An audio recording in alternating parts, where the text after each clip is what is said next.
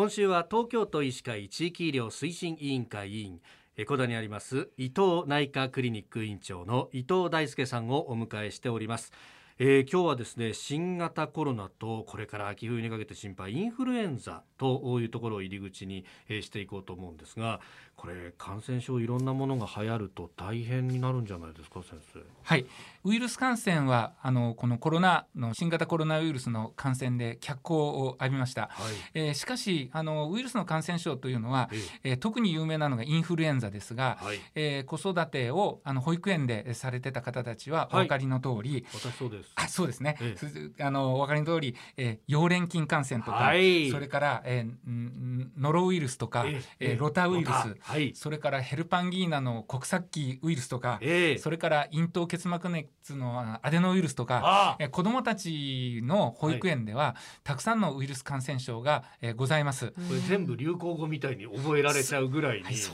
うなんですか。毎年この時期にこれみたいのがある、ありますね。ありました、しかしですねありましたなんですね、はい、それはなぜかと言いますと、ええ、この、まあ、2月のおしまい3月の中旬から、え、まあ、世界的にもそして全国的にもマスク手洗いアルコール消毒そしてから3密を避ける、宴会を避ける、などの人との接触が減りました。そのことで、はい、実は夏に今までずっと流行ってた、えー、溶連菌の感染症、そして、えー、ノロとかロタの、えー、ウイルス性の胃腸炎などが激減しています。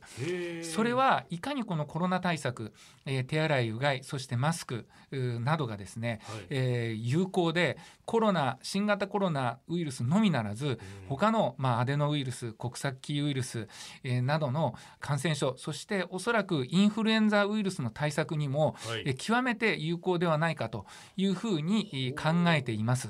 インフルエンザウイルスは今年もあの、流行します。しかし過去の以前のように、えー、1クラスで何人も10人も15人も出るとか、それとか保育園がインフルエンザで多くなるとかもしかするとそうならないかもしれないと。いう期待もちょっと逆にありますね。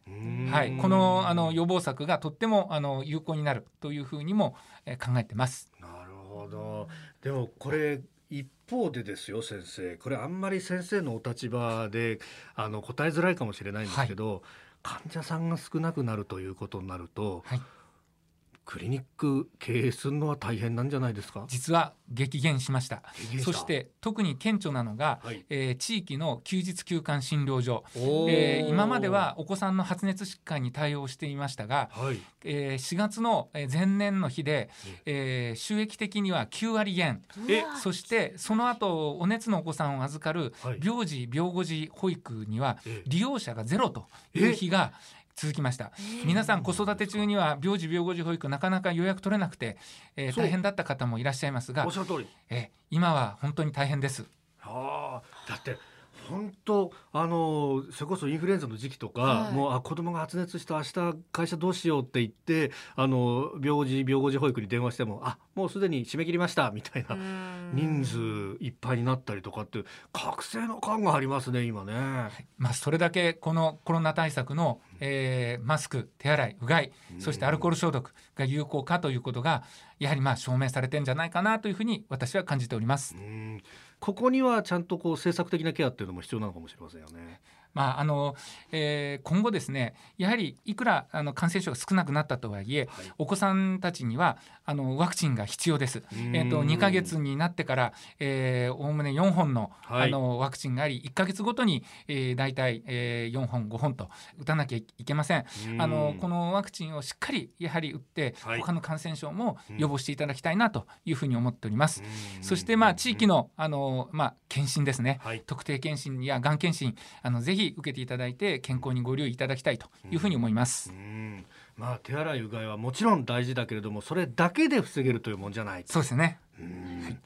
えー、今週1週間、えー、伊藤内科クリニック院長の伊藤大輔さんにお話を伺いました。いや先生 PCR の話からですねこのコロナそして感染症全般と、えー、いろいろ勉強になりました。ありがとうございました。ありがとうございました